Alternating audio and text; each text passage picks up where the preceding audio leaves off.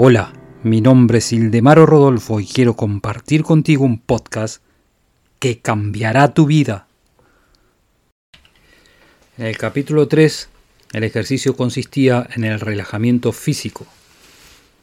Ahora el ejercicio se trata de dejarte ir mentalmente. Si tú practicaste el ejercicio anterior, que lo puedes volver a escucharlo en el podcast número 113, durante 15 o 20 minutos por día, según te lo expliqué anteriormente, entonces no cabe duda de que tú te puedes relajar físicamente. Si tú todavía no puedes conscientemente lograrlo de manera rápida y completa, entonces aún no eres dueño de ti mismo.